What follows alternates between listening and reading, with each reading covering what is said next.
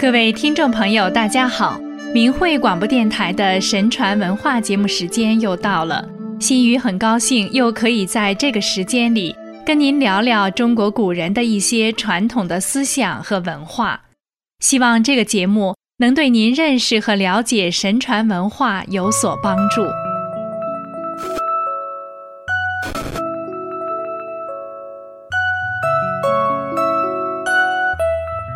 在我国悠久的传统文化中，敬天保民是人们一直传承的美德。古代的中国，上自天子大臣，下至黎民百姓，对天意从来都是秉持着敬畏的心态，认为重德向善最能够得到上苍的眷顾与保护，因为天道无亲，常与善人。纵使是在危难关头，也能够化险为夷。人如果做了违背天理的事，天将降灾异警告；若能及时纠正错误，弥补过失，那么天谴就会自行消退。因此，改变人心是解决问题的最根本办法。史书中这样的记载比比皆是，以下就跟大家说说这其中的几例。据《商史》记载，商朝的开国君主成汤继位后，天不下雨，闹大旱七年之久。成汤于是来到桑林之野，诚恳地向上天祈祷。他以六件事自责道：“是因为我的政令无度，或是我使得臣民有违职责，或是我的宫廷生活奢侈腐化。”或是我任由后宫弄权乱政，或是我吏治不严，是贿赂盛行，或是我听信谗言，以使小人得势。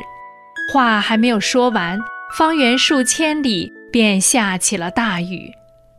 成汤岛屿的故事是古代国家政治生活的真实写照。更为重要的是，它反映了古代开明帝君。注重修身和善于纳谏、勇于自责的精神，故儒家将其列为圣德方规，成为古代官场的一种道德精神，也称之为官德。当国家遭受了大的天灾，或有一些异常现象出现时，君王或官吏就要检查自己的过失，并以德化民，归正不正。希望以此得到上天的原谅和护佑。汉史上记载，汉元帝时，京城长安一带发生了日食、地震等灾变，元帝深感震惊和忧虑，于是向群臣询问政治上的得失。当时担任给事中的著名经学家匡衡，按照儒家经典予以了答对。他说。自君王以至黎庶，皆要敬天宠善。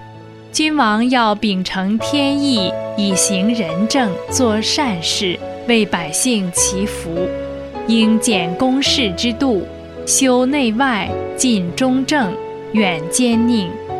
公卿大夫要循礼恭让，好仁乐施，重义轻利，做民众的道德表率。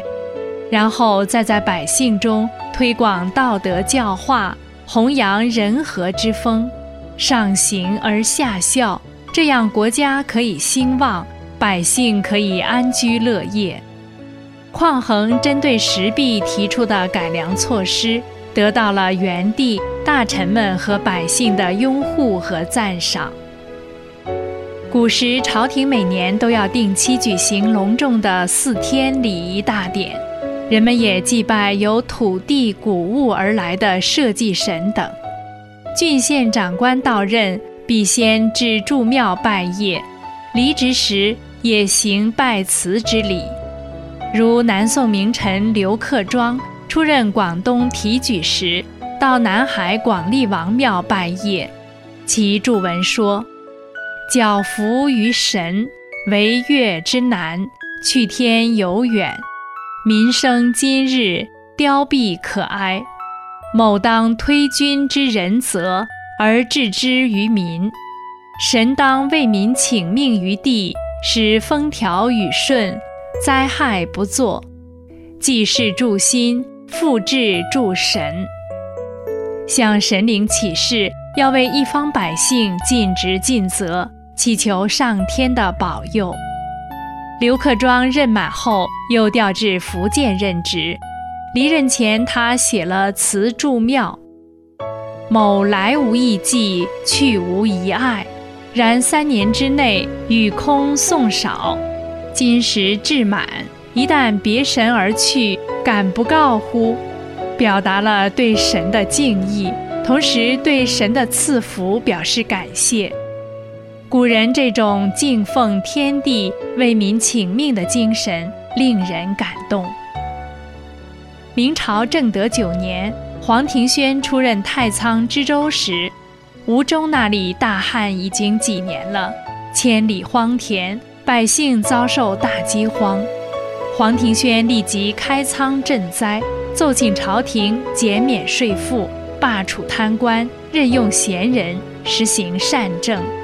他诚心诚意地在露天向上天祈祷，结果风雨力至。上天将甘霖于太仓全境，而其他的州县却依然大旱不止。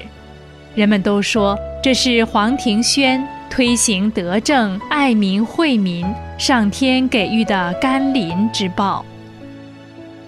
行善向善是人的天性，本与天地大道相对应，人人可行，人人必行。人们如果能上顺天意，下应民心，修德向善，必将得到上天的肯定与保护，也必将使万事兴盛，国泰民安。古人的高尚节操和深邃的思想，长久深远地影响着我们中华民族。然而，当今中共却不信神，不敬天，更缺乏对生命的尊重。中共建政以来，破坏传统文化和道德，破坏人与人之间、人与天地自然之间的和谐关系，迫害敢于说真话的人，使人神共怒，为天地所不容。人们只有退出中共及其一切附属组织，并彻底摆脱其束缚，回归良知和善念，才能前程光明而远大。而这本身也是在顺应天意呀。好了，各位听众朋友，这期的神传文化节目就为您播送到这里，感谢您的收听，我们下期节目时间空中再会。